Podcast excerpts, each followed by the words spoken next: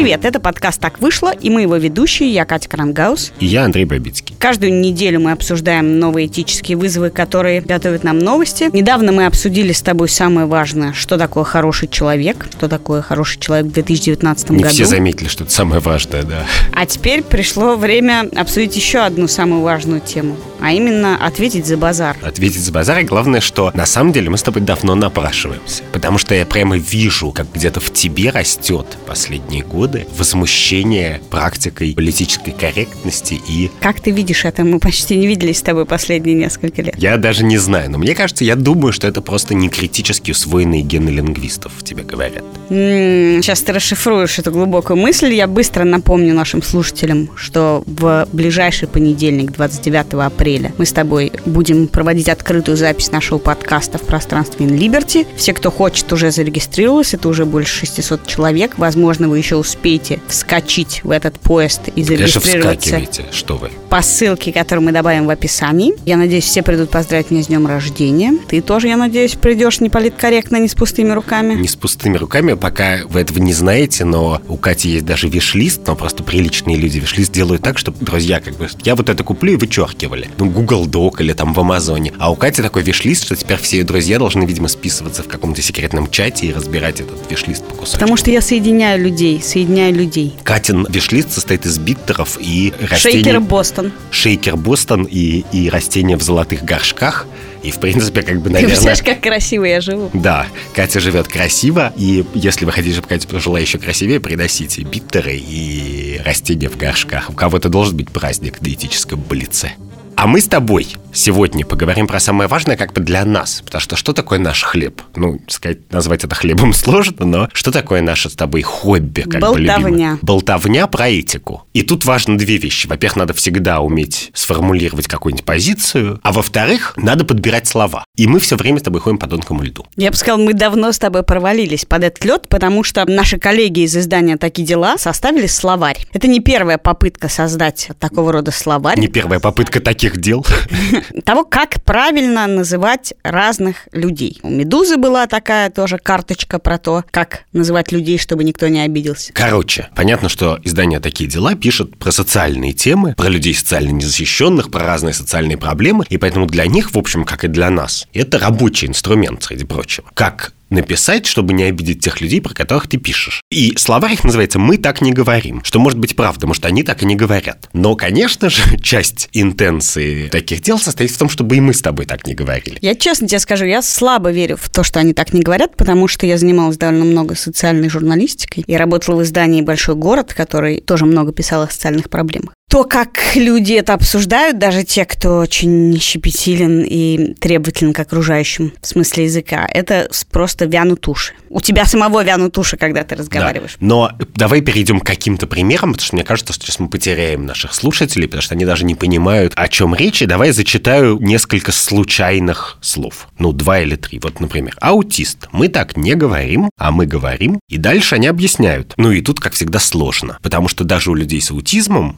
говорит нам эксперт Любовь Коробова, менеджер по коммуникациям Центра над рядом, есть два мнения по поводу того, как правильно говорить. Есть такое мнение, что сначала человек, а потом диагноз. Человек ау- синдром Дауна, человек с синдромом Туретта. да. Или identity first, как бы идентичность сперва. То есть, когда ты говоришь, аутизм – это моя идентичность. Я ей горжусь, и не, не лезьте в мою жизнь. И тогда ты говоришь аутист. Интересно, что когда я работала немножко на фонд «Выход», который занимается проблемами аутизма, то мне объясняли, что нельзя говорить «человек с аутизмом» тоже, а можно говорить «человек с расстройством аутистического спектра», поскольку аутизм – это слишком общее слово. Да. И тут мы подходим к главной нашей проблеме, которая стоит в следующем. У нас вообще-то есть две жизненных ситуации разговора. Когда мы говорим с человеком лично, с каким-то, и когда мы говорим о каком-то человеке. И вообще-то мы все научены различать эти ситуации. Давай откопаем до самого ядра Земли. Почему вообще мы так щепетильны к словам по отношению к людям с разными особенностями? Я даже не могу сказать да, заболеваниями, потому что многое из этого не является заболеванием. На самом деле, что такое вот попытка создать этот словарь и вообще переучить тебя говорить так, а не это? Все это происходит потому, что люди, которые создают этот словарь, такие дела, или люди, которые работают в фондах, они говорят, у нас очень много проблем у людей с аутизмом, у людей с синдромом такими, не знаю, с колясочниками и так далее, так далее. Потому что у нас в обществе устоялось такое отношение к ним. Мы считаем, что это какие-то отбросы или что им не место. Вот они были заперты много-много лет. Мы считали, что они не должны учиться в обычных садах, ходить в обычные школы. И мы не можем просто работать над изменением этого отношения, мы не можем просто менять среду. Мы в том числе должны заменить все, чего это отношение дотронулось. В частности, язык. В частности, язык. Мы это наблюдали довольно явно в слове гомосексуалист, которое вообще-то когда-то было довольно нейтральным словом в гомофобской среде. Его использовали люди, которые не были гомофобами. Да, потому что все гомофобы Использовали другие слова, говорили, которые все знают в России. Мягкое которым, да. самое было голубой, голубенький, сам так, «Бла». а все остальное, в общем, понятно. И мы видели, как слово гомосексуалист гей-сообществом и сообществом как бы толерантным более чем раньше было отменено, потому что суффикс «ист» — это как бы болезнь, болезнь или какое-то специфическое слово. Коммунист, вот эта идеология. Да, И якобы он несет такие коннотации, этот суффикс, что это болезнь, которую можно лечить. А мы Поэтому- все знаем, что гей – это не то, что можно лечить. Мы тогда не знали, но нам много объясняли. Тогда придумали слово гомосексуал, которое для русского человека было, конечно, совершенно не, неудобоваримо. Но это просто не русское слово. Да. Оно, надо сказать, мне кажется, вообще не прижилось. И перескочило сразу на слово «гей», которое вообще-то гораздо проще употреблять. И действительно, ты не скажешь всем геям, а нет, Дмитрий Киселев говорил, что всем геям надо сжигать сердца и закапывать их. Но Дмитрий Киселев как бы найдет, Да, в как пернуть в лужу. В смысле- Слово в этом смысле ему не помогло, не остановило его. И вот эта идея, она, собственно, жива и не только в России, а всюду, где происходит борьба за разные права. Идея про то, что мы в том числе заменим слово, и это поможет нам создать это новое отношение. Но подожди, мне кажется, это не единственная идея, которая в этом есть. С одной стороны, да, ты права. Тут есть идея, что сотни лет или десятилетия подавления меньшинств, там, преследований и дискриминации, они закостенели в частности в языке. И что воскребать их надо отовсюду, и в частности из языка. Но в некотором смысле там больше идей. Там, во-первых, очень мощная идея, что язык определяет сознание, когда ты говоришь слово, унаследованное от своего дедушки, то ты в него вкладываешь тот же смысл и те же коннотации, и то же отношение к объекту, которое вкладывал твой дедушка. С одной стороны. Что, конечно, не так, потому что мы очень много говорим таких слов, и мы не знаем... Когда мы говорим «совок», да, слово «совок» очень четко ассоциируется с набором характеристик. Советская власть – нет. Ну, да нет, вообще мне кажется, что с точки зрения лингвистики это очень сильная и очень неверная гипотеза. Конечно же, мы иногда используем слова просто как слова. А кроме того, это важно, что вообще-то в истории человечества было очень много примеров, когда слово, которое было придумано для того, чтобы специально кого-то уязвить, слово пренебрежительное, наоборот, выносилось на флаг. В английском языке, кажется, используют голландское слово «гёзен-нам» в этом смысле, когда неприятное слово люди сами начинают про себя использовать, и потом используют только его. «Гёзен-нам» так называли гугенотов, как бы имея в виду их обидеть, а они сказали, как бы «гёзен-нам» это просто кажется веселое имя. Но, например, слово «интеллектуал» имеет такую же природу. Его придумали, чтобы обидеть вот всех этих людей, балабулов, вроде нас с тобой, которые как бы... Либеральная интеллигенция туда же относится. Которые полезли как бы в политику, хотя их дело как бы сидеть в своей башенке и писать свои книжки. А они сказали, окей, нам ок, мы интеллектуалы теперь и так далее. Ну, слово «пидор» таким образом живет в гей-среде. Нет, даже в гей-среде это другое. Потому что есть некоторая разница, и тут это, она важна и для проекта таких дел. Когда ты берешь это слово и говоришь, так и нас и надо называть. Вот это у нас написано на флаге, а то, что вы имели в виду, что это типа что-то плохое, так вы сами идиоты. А бывает, когда люди используют какое-то слово, Как N-word. Ну да, как в э, словаре таких дел. У меня сейчас есть оправдание на все случаи жизни, что все, что я говорю, я цитирую из словарика, который опубликовали не мы с тобой. Пока ты найдешь цитату, ты имеешь в виду то же самое, что негры могут называть себя нигро и нига, но ни в коем случае белому человеку нельзя к ним так обратиться в Америке. Да, там прямо какая-то армянская женщина говорит в... э, при- Армянская женщина.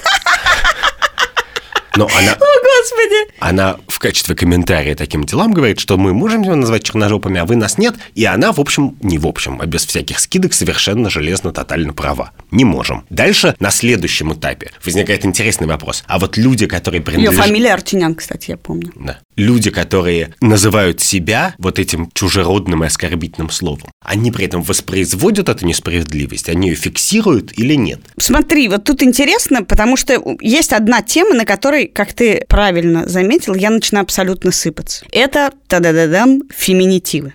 Возможно, потому что это самое яркое изменение, которое произошло на моем веку, и которое затрагивает меня, в отличие от многих слов про э, всякие синдромы и симптомы. А возможно, как объясняют это борцы за феминитивы, это связано с тем, что внутренне я мизогинна. Да, То ты... есть выросла в культуре и ты в том числе приняла... домострой. Да, и приняла эту как бы женоненавистническую или, по крайней мере, не патриархальную культуру. И в этом смысле, когда ты говоришь, да, почему они экспроприируют, да, оскорбляют ли они себя сами или, или принимают ли они это унижение, то ответ на этот вопрос в такой концепции его не существует, потому что, возможно, и мы знаем много примеров, бывают евреи-антисемиты, геи-гомофобы. Мы не можем ответить на этот вопрос, но интересно, что когда это происходит со словами, касающимися тебя, то любое твое возмущение этим будет принято как внутреннее оно. Гомофобия, мизогиния, расизм, что угодно. И в этом смысле ты лишаешься права не принять это. То есть ты можешь это не использовать, но если этот сдвиг произойдет, а сейчас про это на самом деле самый важный вопрос, эти феминитивы, они действительно приживутся, при том, что у нас от, об них спотыкается, об слово авторка, спотыкается язык. И если это произойдет, а я не буду это использовать, таким образом я заявляю, что я против равноправия. Ну как, подожди,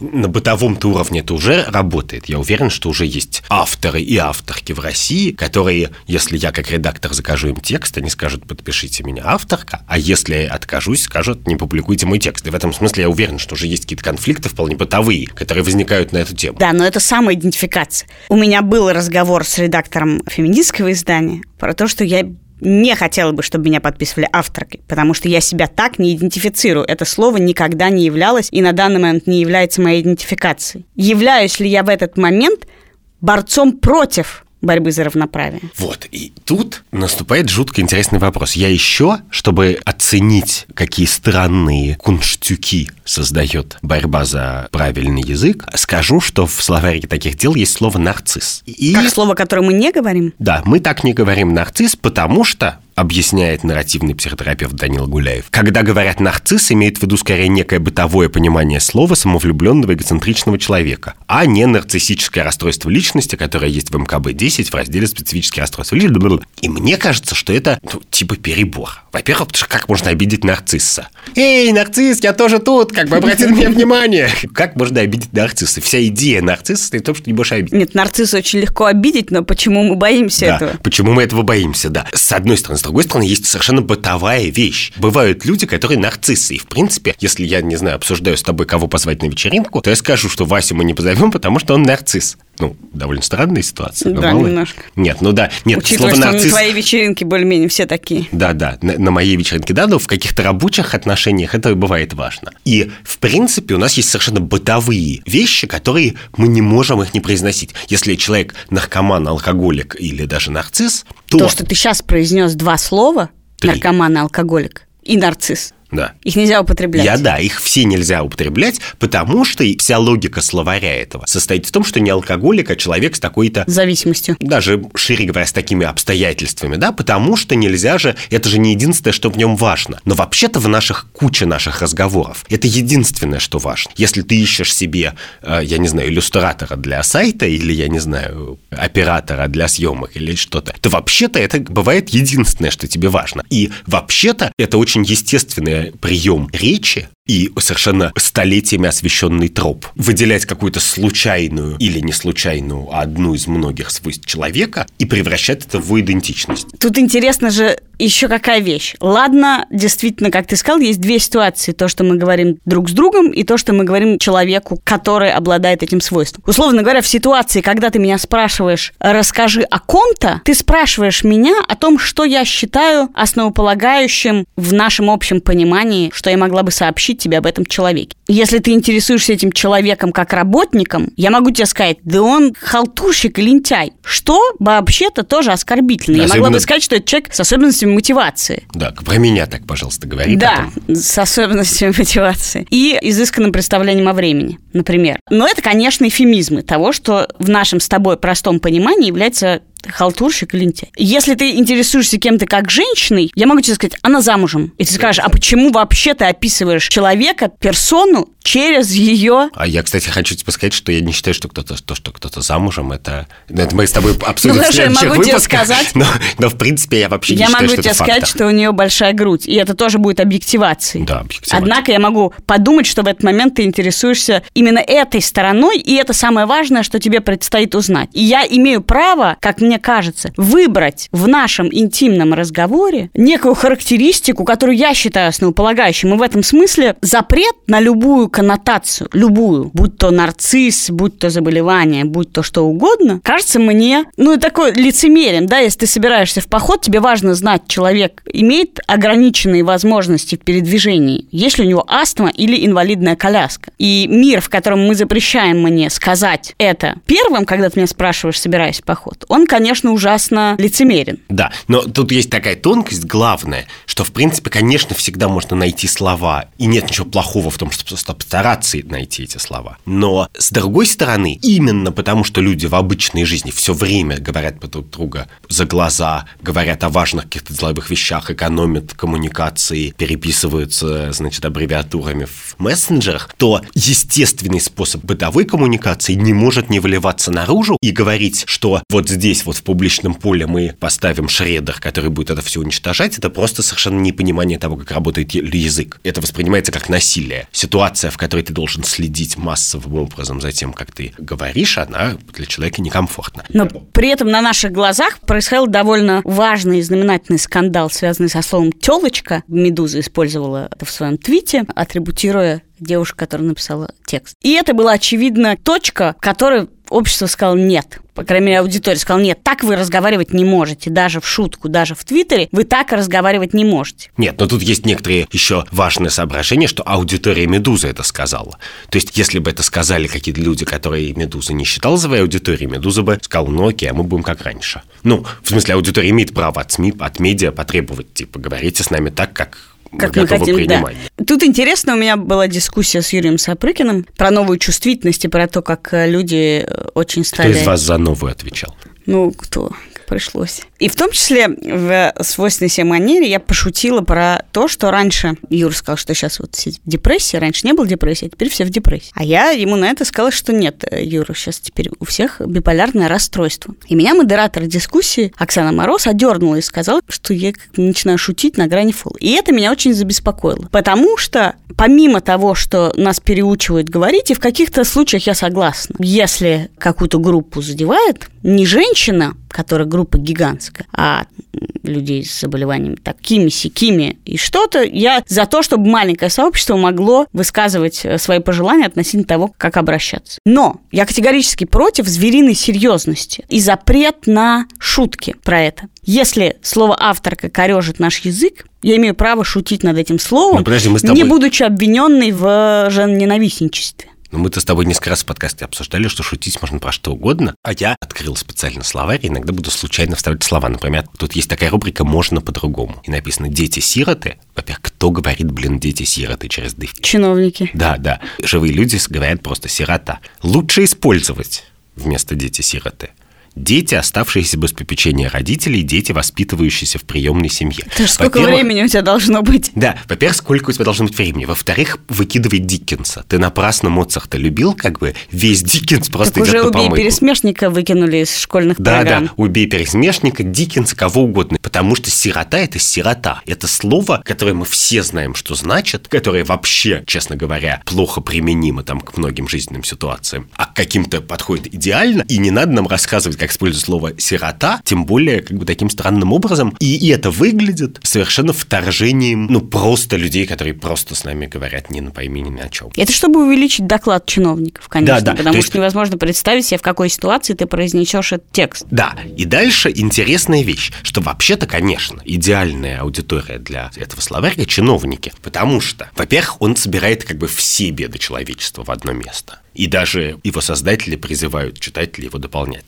Во-вторых, в нем есть удивительное свойство... Все беды и пороки одновременно. Да, да, и пороки. Удивительная вера, совершенно чиновничья в своем происхождении, в то, что ты можешь управлять дискурсом. То есть, если ты, например, алкоголик, то ты говоришь, это не весь я. Но, может быть, для людей вокруг тебя это и есть весь ты. Может быть, конкретно вот твои родные, близкие друзья как бы столько от тебя натерпелись, что как бы уже не видят за этим. И, в принципе, понятно, что любой из них найдет для себя хорошее слово, но в миллионе жизненных ситуаций они как бы вернутся к простому. И ты не имеешь права сказать, нет, я не только это. То есть ты имеешь право это сказать, но в принципе ты не управляешь дискурсом. Если тебя считают таким-то, если к тебе что-то прилипло, то это факт твоей биографии, а не факт того, что люди гады. Но скажи мне, ты в принципе веришь? Вот нам запретили говорить слово «бомж» довольно давно уже. Стало неприличным говорить слово «бомж», хотя в основе своей это просто формулировка довольно нейтральная, без определенного места. Вообще в ней нет ничего. Но мы плохо относились к людям без определенного места жительства. И нам говорят, мы теперь забираем у вас это слово, вы плохо с ним обращались, вы его переделывали в какие-нибудь бомжара или, не знаю,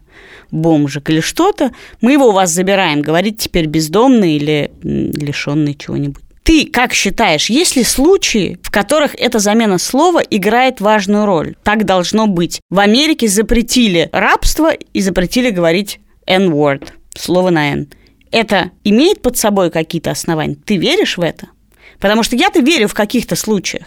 Я и тоже верю. Нет, в некоторое очищение, и в том числе символическое. Для начала мне кажется, что я очень понимаю тех активистов и практикующих профессионалов, которые в своей области пытаются нас научить говорить правильно. Это очень естественное желание. Ты знаешь больше про мир, про свою область мира, и ты говоришь, эти слова имеют нюансы. Но иногда это звучит странно, потому что мы эти слова знаем. Ну, например, Ольга Романова, которая выступает экспертом в этом слове по многим словам, связанным с э, криминальной всякой истории. Она редактор довольно хороший, она довольно тонко чувствует слова. И она довольно справедливо замечает, что слово «преступник», его надо использовать типа ограниченно, потому что пока суд не доказал, ты не преступник. А русский суд никогда ничего Да, не докажет, но- поэтому вообще нельзя использовать. Да, но русский суд никогда ничего не докажет. И мы же знаем, когда я говорю «Путин преступник», come on, я совершенно по делу использую совершенно понятного значения русское слово. И в таком случае этот словарь для кого? Для, ну, собственно, он и есть для Путина. То есть он написан для того, чтобы чиновник как бы не ошибся, потому что чиновник не имеет права так говорить. А я имею. Я имею право назвать человека преступником. Но требует это, очевидно, с тебя,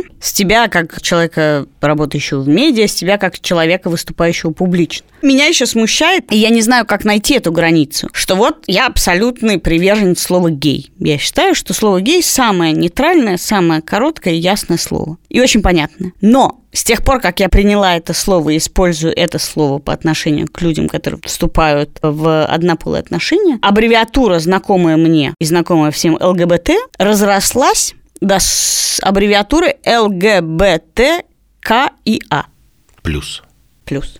Знаешь ли ты все буквы этой аббревиатуры? Что они значат? Нет. Я даже, кажется, знаю квир, интерсексуал и асексуал. И плюс, видимо, еще много кто. Идентификаций там может быть транс- бесконечное транс- количество. транссексуал. Есть где-то Т еще там. Проблема в том, что в какой-то момент ты человек, не принадлежащий к этой группе по любому признаку, неважно по особенностям тем или иным, отличающим тебя от этой группы, ты в какой-то момент просто перестаешь понимать и не обязан понимать, что имеется в виду. Когда тебе говорят, вот есть такая группа, не знаю, мужчины и женщины. Ты говоришь, хорошо, я буду относиться к мужчинам и женщинам уважительно. Тебе говорят, подождите, есть еще небинарный гендер. Потом тебе говорят, есть еще агендер. И в какой-то момент ты начинаешь моргать и понимать, что ты все, ты посыпался на экзамене. Ты просто перестал понимать, что это значит и чем это отличается. Ты ко всем хочешь относиться уважительно, ты просто не понимаешь, что от тебя хотят. И в этом смысле, мне кажется, гораздо более честная система определить объем. Ну вот есть, не знаю, 10 тысяч человек, и они говорят, вы называете нас так-то. Во всех остальных случаях, более дробных, мне кажется честным, если человек тебе говорит, я хочу, чтобы ты называл меня оно, оно Марья Васильевна, оно Марья Васильевна с особенностями мотивации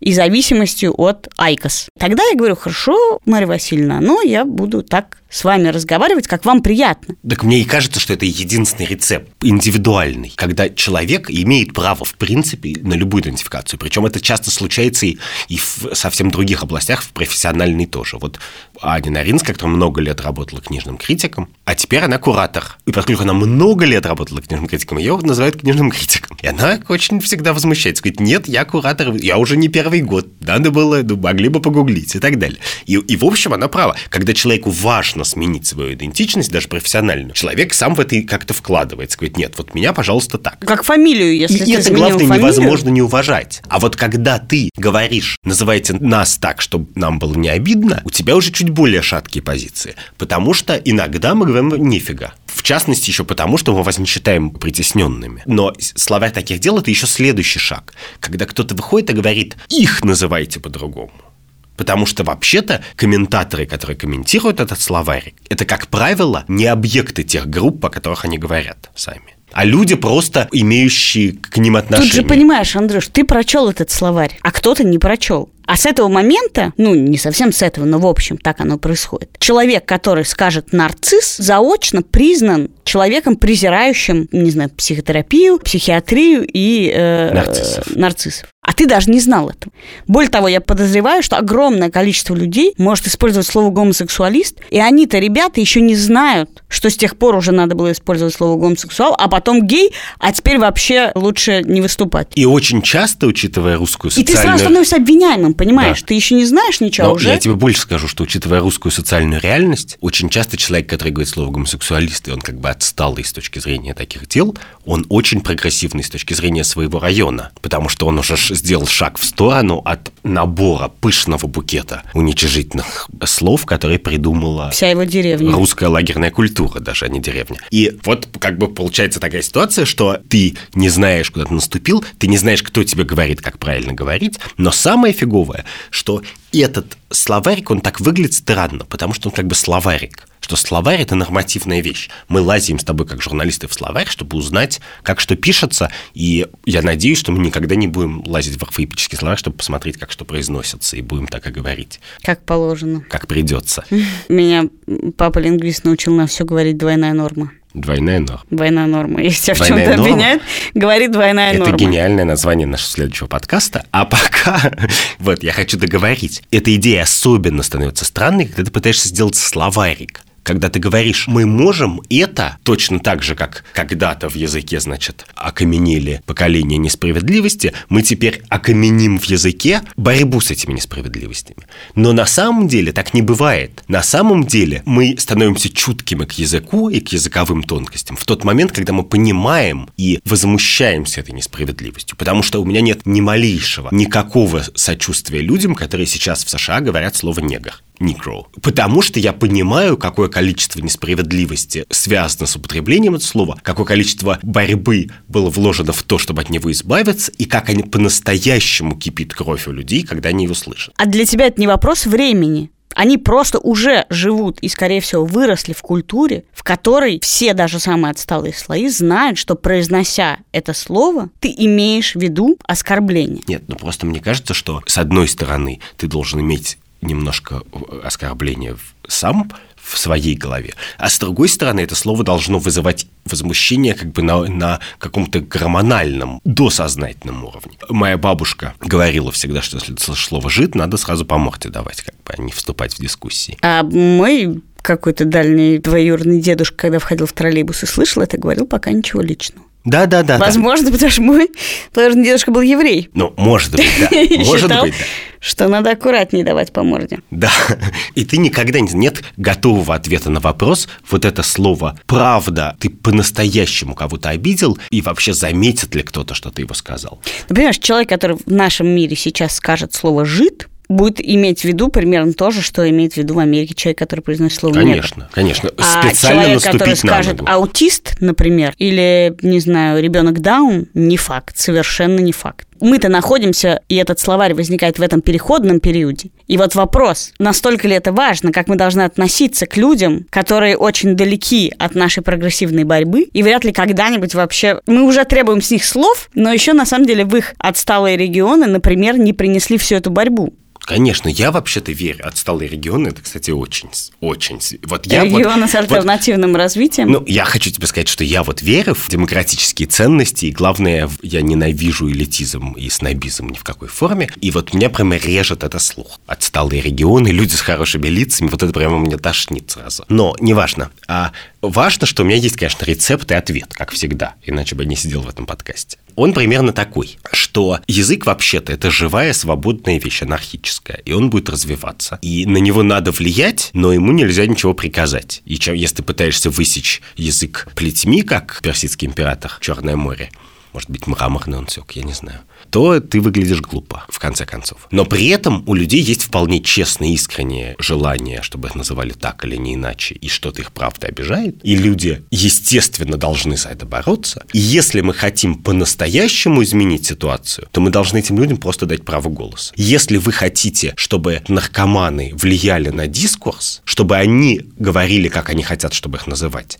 то просто, может быть, вы дадите им микрофон и спросите их, что они думают, вместо того, чтобы загонять их, значит, в подвал, запирать, дегуманизировать всем миром, а потом выходить и говорить, ну и вот, кстати, для этой дегуманизации, как бы пусть самый эффективный способ повлиять на язык, это просто каждому дать право голоса, каждому дать репрезентацию. И эта репрезентация – это не сотрудник НКО. Да, это репрезентация... слово это- «негр» изничтожили не афроамериканцы. Это удивительный взгляд на мир. Конечно, как кто ты думаешь, что интеллектуалы в Белом доме? Кто, кто его изничтожил? То есть ты считаешь, что Мартин Лютер Кинг это сделал? Кто боролся и кто притеснял людей, которые произносят это слово в высшем обществе? Нет, ну подожди, Мартин Лютер Кинг слово «негр» использовал, Так. причем в политических речах, причем в самых знаменитых, Так. типа «I have a dream». Конечно, Мартин Лютер Кинг сделал больше, чем кто-нибудь еще, чтобы это Но слово не для слова. Это слово кто запретил? Каким образом оно превратилось в то, что теперь кажется тебе совершенно Что невозможно? идея, что это слово Да. Ты считаешь это дело темнокожих? Я думаю, что это дело миллионов людей, из которых огромная часть чернокожие. И я думаю, что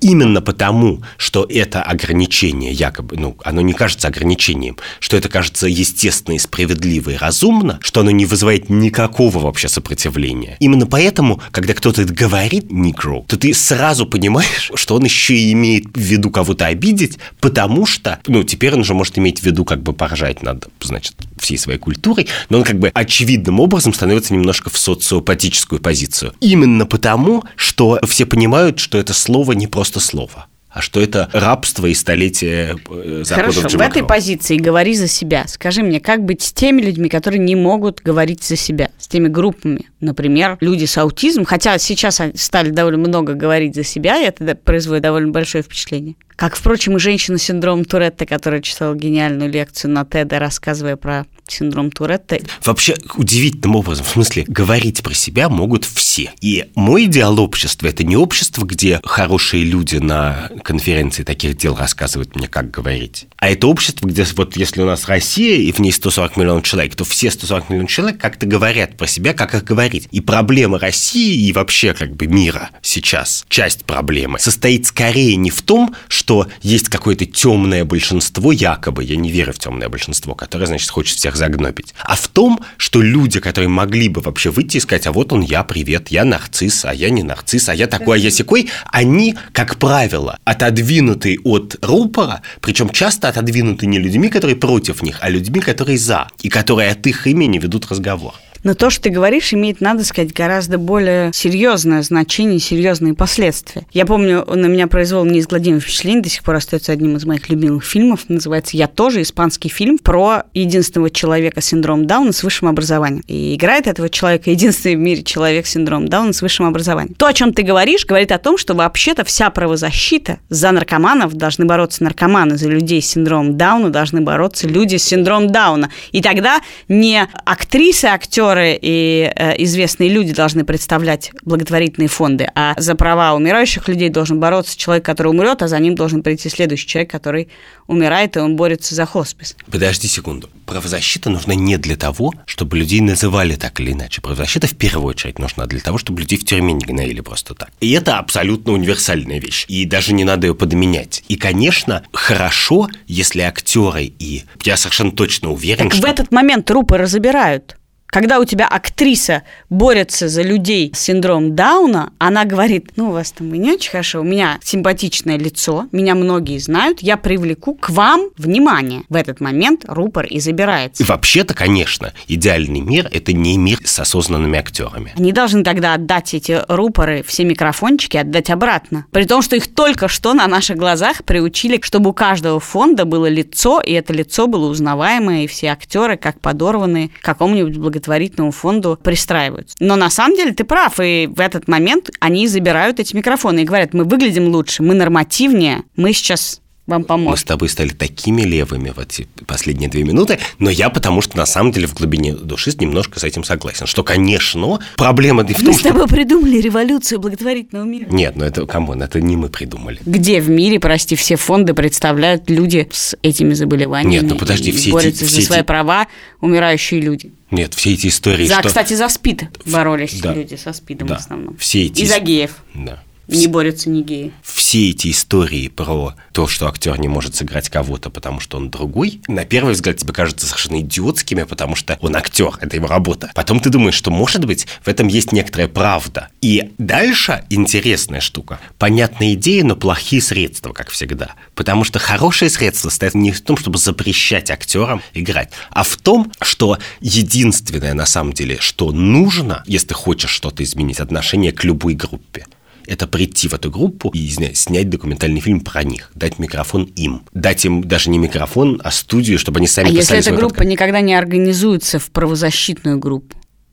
Никогда не обладает способностью к организации. А и... это интересный вопрос, потому что вообще-то это еще отдельный интересный вопрос, но мы с тобой совсем философски дебри уходим.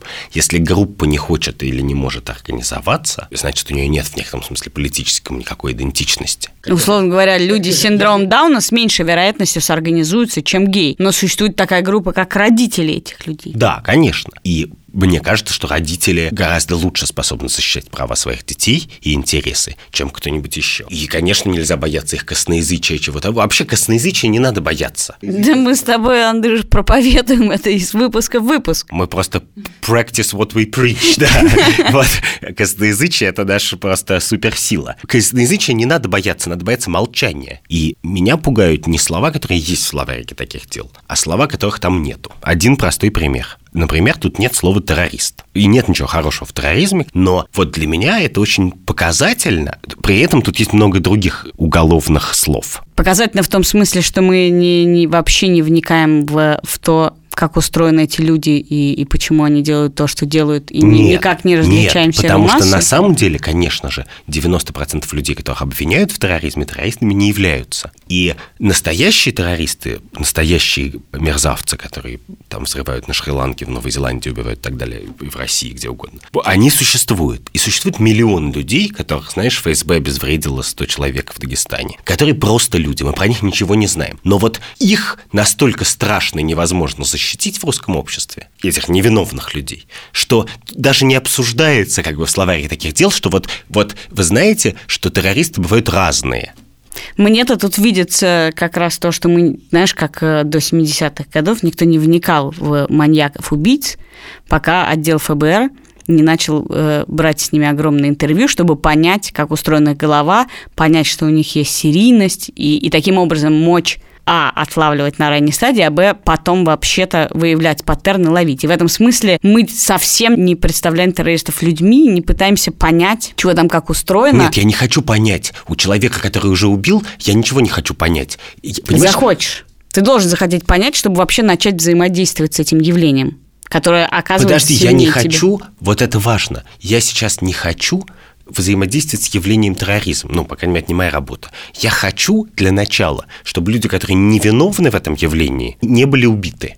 Это минимальное требование. И вот с особенности словоупотребления этого слова меня пугают гораздо больше, потому что а это свидетельствует о том, что любого человека можно назвать этим словом, и все, он умрет. Ты знаешь, давай мы с тобой как-нибудь обсудим вообще выбор судьбы, в том числе террористической как-нибудь в другом выпуске. А пока закончим. Это был подкаст «Так вышло». 29 апреля мы увидим наших слушателей воочию и поговорим с ними во время нашего этического блица. Подписывайтесь, пожалуйста, на наш подкаст, рассказывайте о нем своим знакомым. Это очень важно чтобы другие люди о нас узнавали. Пишите нам в Фейсбуке и ВКонтакте. Мы стараемся отвечать на все, что вы нам пишете. А лучше всего, если вы что-то напишете, из чего вырастет наш следующий выпуск. Вообще задавайте нам вопросы о ваших сложных этических ситуациях. Главное, пользуйтесь любыми словами. Не бойтесь косноязычия. Не бойтесь косноязычия, приходите к нам в понедельник, слушайте нас всегда. До свидания. Пока.